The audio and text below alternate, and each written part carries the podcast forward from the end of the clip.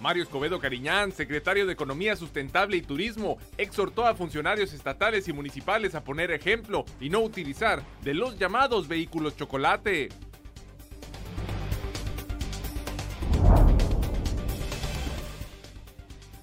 El liderazgo en Baja California en manufactura, maquila y servicios de exportación es un atractivo para las potencias mundiales, destacó el secretario de Economía Sustentable y Turismo Mario Escobedo Cariñán durante un encuentro con el embajador de Japón Yasushi Takase.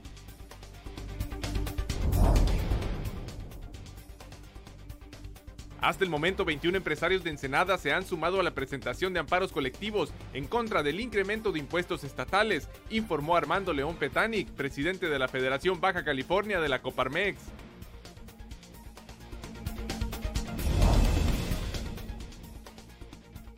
Con un mensaje centrado en el intercambio, tolerancia y entendimiento entre las culturas, funcionarios del vigésimo tercer ayuntamiento recibieron a más de 200 viajeros del Parco Mundial de la Juventud, que por primera vez visitó el puerto de Ensenada.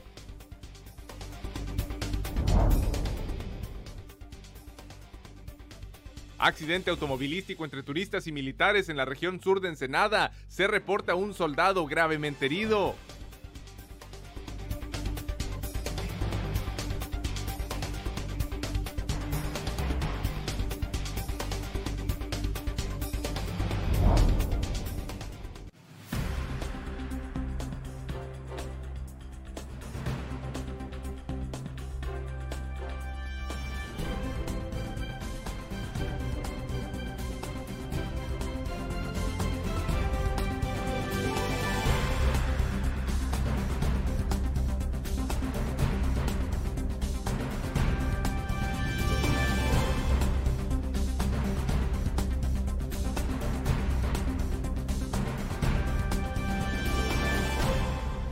Bienvenidos a Zona Periodística de este viernes 31 de enero de 2020. Zona Periodística es una coproducción del periódico El Vigía y en La Mira TV. Y en uno de los sitios más alejados del municipio ensenadense se registró ayer un accidente automovilístico entre civiles y militares.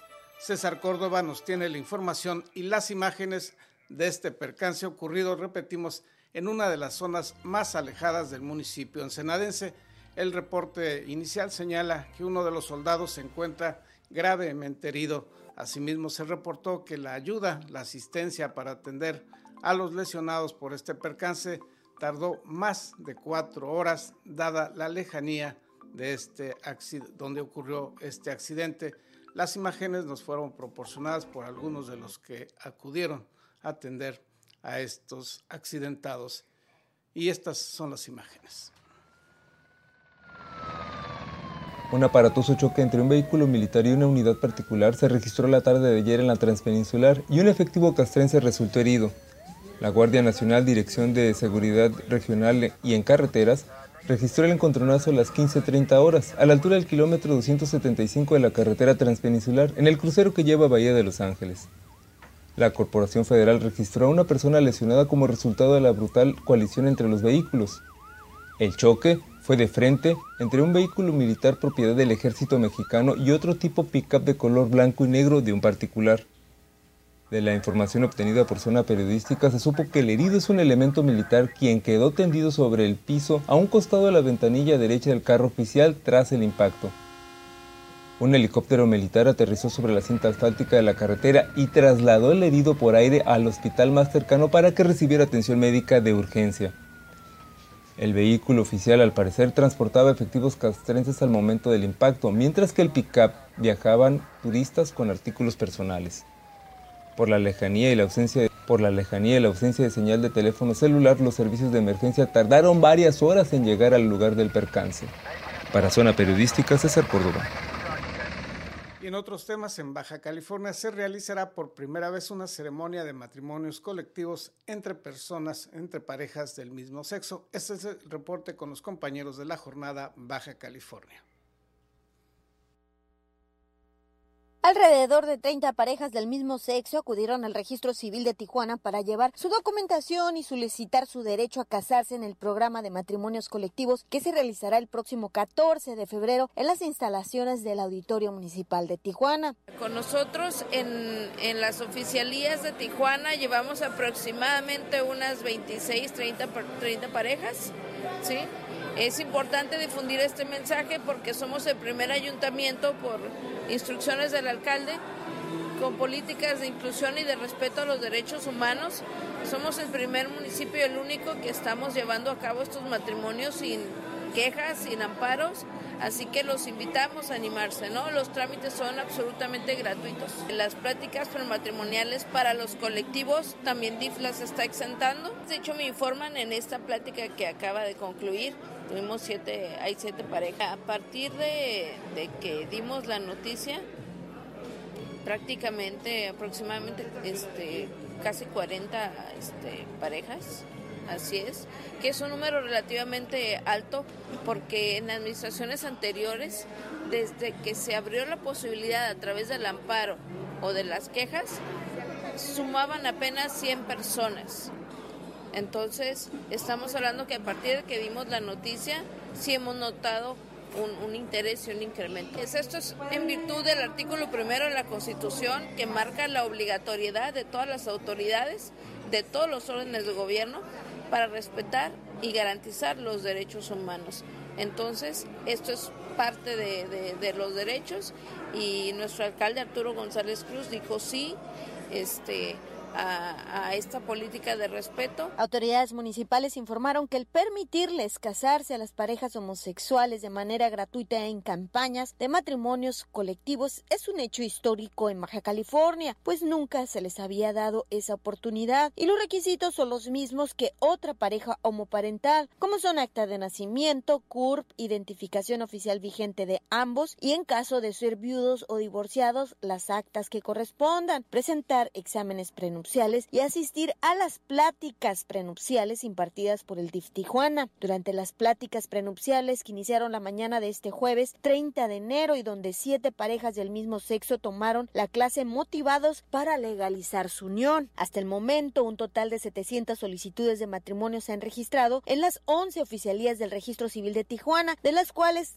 30 serán uniones de parejas homosexuales y autoridades esperan que más personas se acerquen a aprovechar este beneficio de casamientos gratuitos en los próximos días, que termina la inscripción el próximo 8 de enero, informó Ana Lilia Ramírez. El embajador de Japón en México estuvo ayer en Ensenada y también arribó a este puerto el Barco Mundial de la Juventud, en el que viajan 200 jóvenes de distintos países del mundo. Los detalles de ambas noticias al regreso de la siguiente pausa.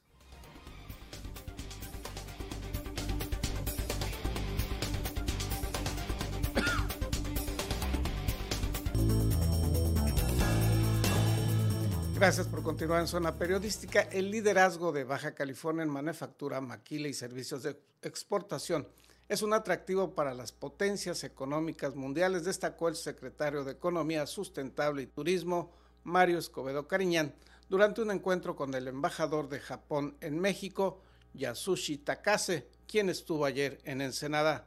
Acompañado del secretario de Cultura, Pedro Ochoa Palacios, el funcionario estatal destacó que de las 927 empresas instaladas en Baja California, esto representa el 18% del empresariado nacional.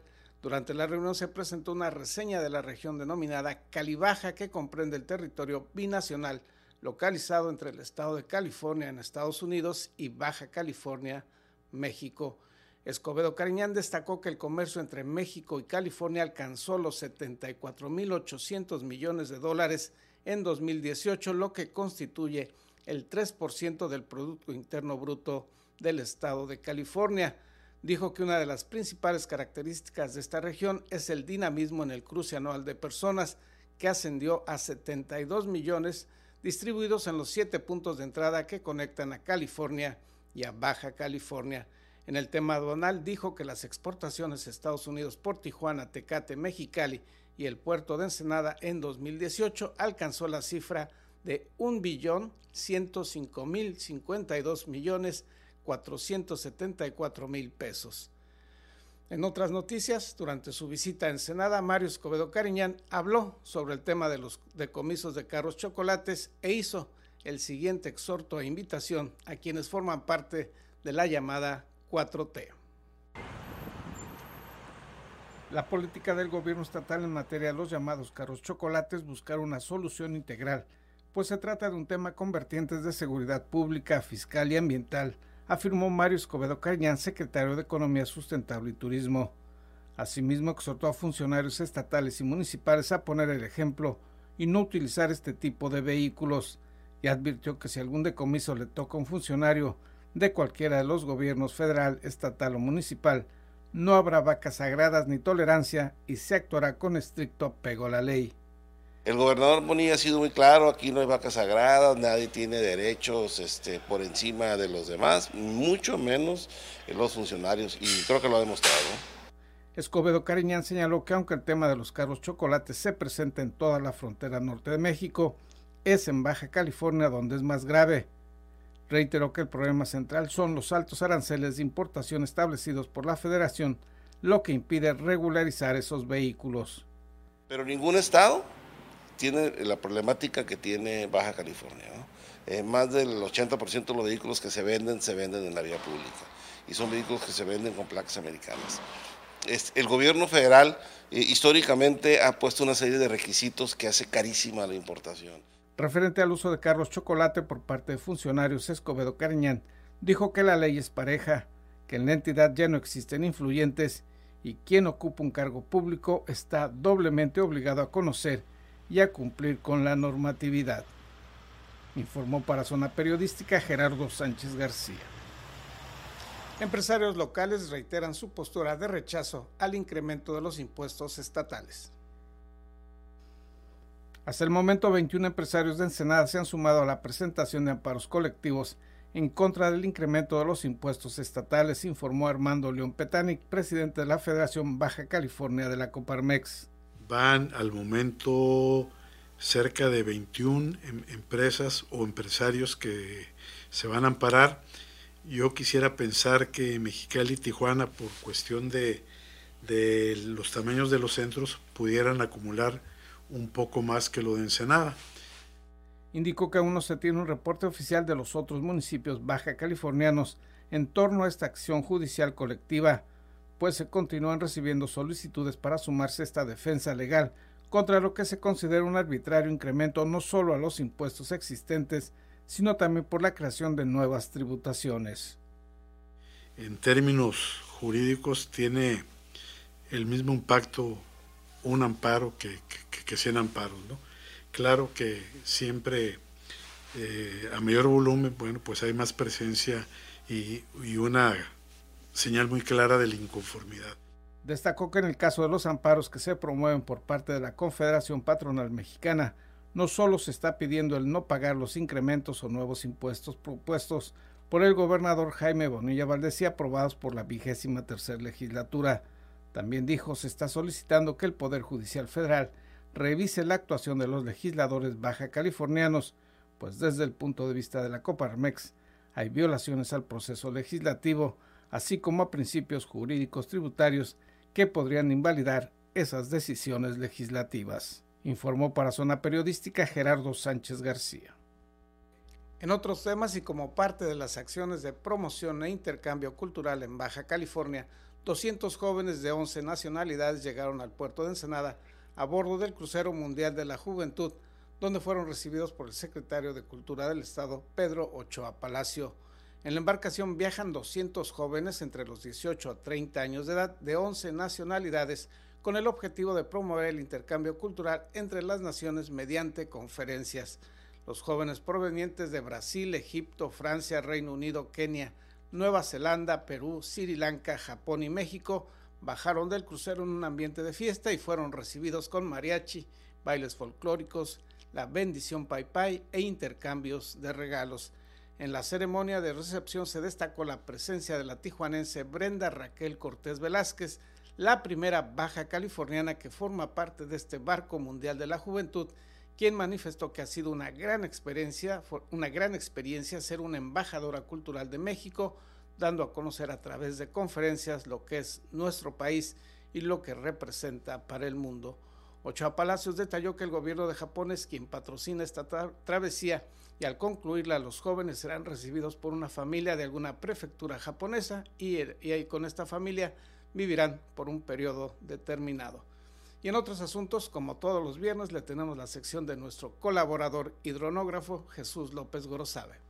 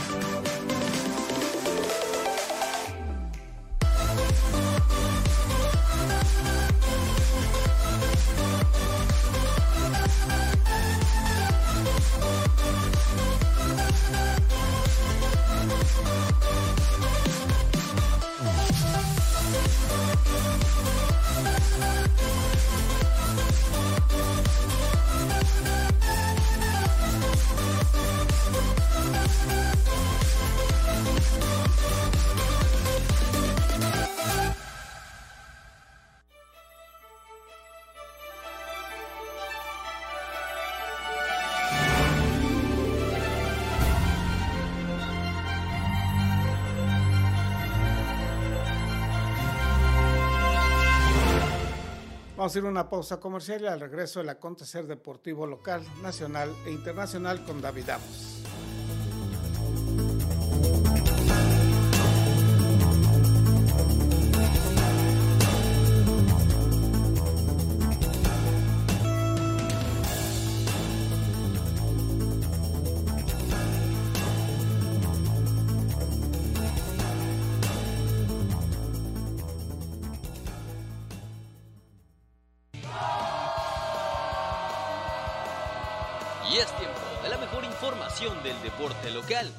Internacional. Acompaña a tu anfitrión David Amos con la nota, el análisis y toda la cobertura de los atletas y eventos deportivos del puerto. Ya inicia en la mira Deportes. Hola, ¿qué tal amigos? Gracias por continuar las señales de La Mira TV, periódico El Vigía. Llegó la hora de hablar de deportes porque esto es En La Mira Deportes. Y como ya es una costumbre, vamos a iniciar precisamente con el balompié aficionado de nuestra ciudad final de primera. ¿Qué les quiero decir? Que está todo listo para la gran final de la Liga Municipal de Fútbol de Primera Fuerza y Juvenil de Ensenada. El Gallo Imperial enfrentará al Club Deportivo Camrec este próximo sábado, en punto de las 8 de la noche, en la Catedral del Fútbol Ensenadense, el Campo Nuevo Ensenada. Por parte de los emplumados, Antonio Pirul Mendoza anotó el gol solitario en las semifinales que les dio acceso a la disputada por el cetro de la categoría y la marea verde, por cierto, contó con los goles de Manuel Zurdo Guerrero, Alexis Chupón López, Luis García y Daniel Seco Soltero. Y en otras noticias, Inmudera convoca a su interdependencias, para así fomentar la cultura física y la sana convivencia entre los trabajadores del gobierno municipal de Ensenada. Serán organizados los torneos interdependencias. Las distintas disciplinas que formarán parte del evento son fútbol en ambas ramas, softball y voleibol mixto. Por supuesto, también va a dar inicio el día martes 25 de febrero. Y en el deporte de las patadas, las artes marciales mixtas, Uno de los atletas con más proyección en el deporte, Ángel Toques Torres, tiene todo listo ya para su próxima pelea este 29 de febrero en el Auditorio Municipal. A días apenas, déjenme contarles de haberse coronado campeón en la categoría de 30 años de la Liga de Fútbol de Veteranos de Ensenada. Así es, un futbolista que también pelea y se dedica a las artes marciales mixtas.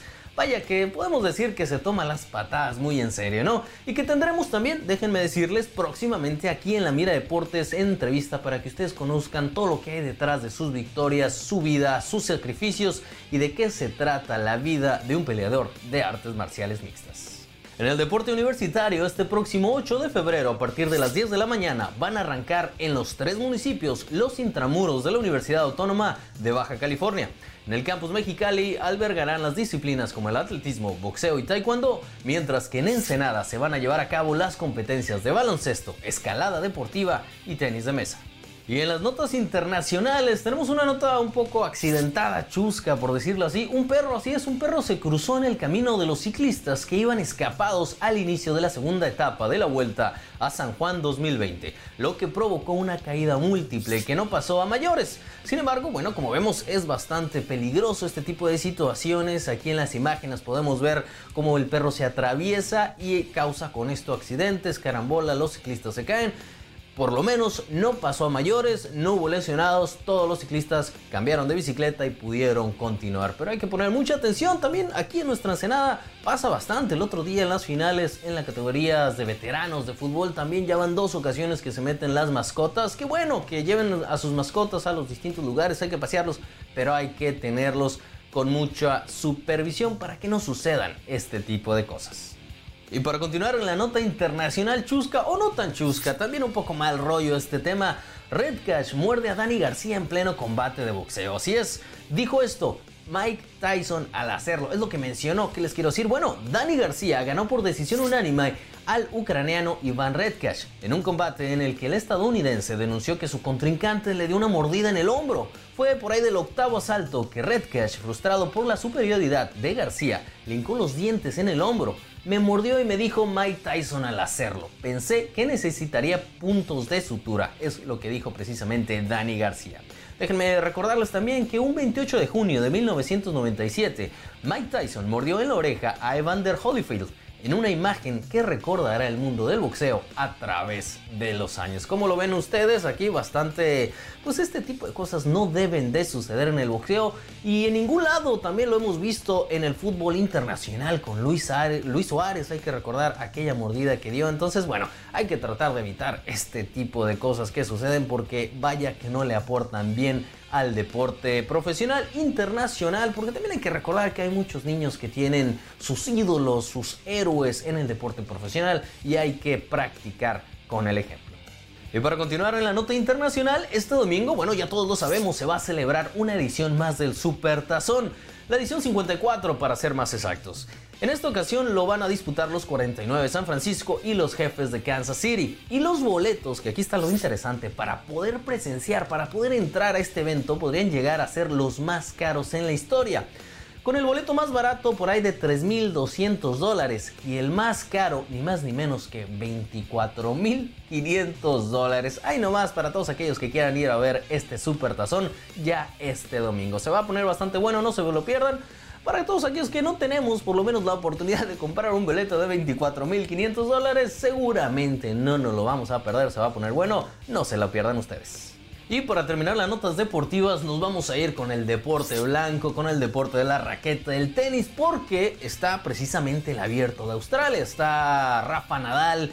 Estuvo Rafa Nadal peleando, pero lo interesante aquí es que, como dicen por ahí, las reglas son las reglas en el abierto de Australia. Y es para todo el mundo. ¿Qué les quiero decir? Bueno, al parecer Rafa Nadal ya iba perdiendo desde antes de iniciar el encuentro que terminó por caer ante Dominic Thiem. Porque, bueno, Rafa, uno de los mejores tenistas en la historia, olvidó su acreditación para ingresar al partido de cuartos de final contra Thiem y al actual número uno del mundo no le permitieron el paso. Como le ven, iba a participar, iba a jugar y el guardia de seguridad le dijo, no, ¿a dónde vas? Enséñame tu acreditación o no pasas. ¿Cómo la ven? Cabe recalcar que esta situación no es nueva, ya que el año pasado también al mejor tenista del planeta o de la historia, Roger Federer, tampoco se le permitió la entrada sin su pase de acceso. Así que ya lo sabían, este tipo de cosas suceden en el abierto de Australia, que se respetan las reglas, que ni a los mismos jugadores los dejan entrar si no tienen su acreditación. Vaya que se respetan las reglas, por lo menos tú obviamente vas a tener la mejor opinión sobre este tema. Yo aquí les dejo las imágenes y esta nota chusca de la semana. Y ahora sí, con esto damos por terminada la nota deportiva. De verdad, gracias por su atención a toda la gente de Periódico El Vigía y en La Mira TV. También damos por terminado su noticiero Zona Periodística con Gerardo Sánchez. Ya lo saben, no se la pierdan de lunes a viernes, 7.30 de la mañana y 8.30 de la noche. Mi nombre es David Amos. Hasta la próxima.